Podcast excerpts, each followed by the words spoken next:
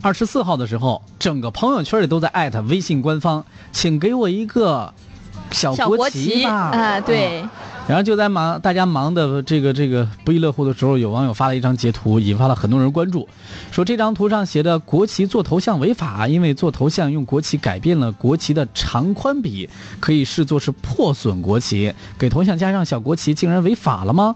这个让我看了之后，也是脑袋嗡的，我就懵了。哦，对，但是啊，相关部门对个这个热点进行了解读。早在二零一五年的陕西省西安市的司法局官方微博“法治西安”就曾表示，只要不是带有恶意，用国旗做头像是并不违法的。啊，那我就放心多了。对，啊，因为不单单是就是在这个朋友圈里，不单是像我们就是那个非常标准的那个红旗飘飘的那个形象的五星红旗是吧？嗯嗯用那个来做的这个微信头像。呃，在朋友圈里还有一些直接的用那个圆形的，呃嗯，它是做的就把国情。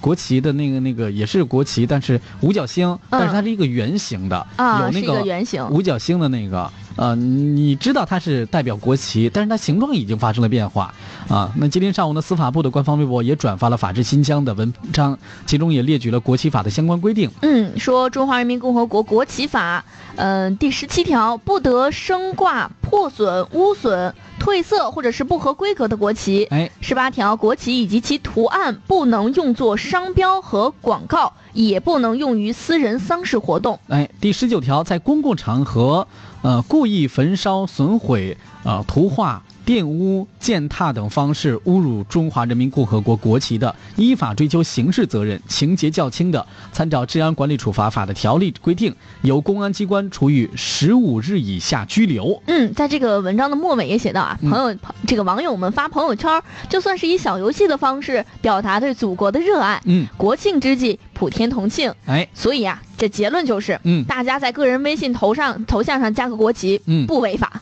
但同时呢，也是希望这个这种行为也能够。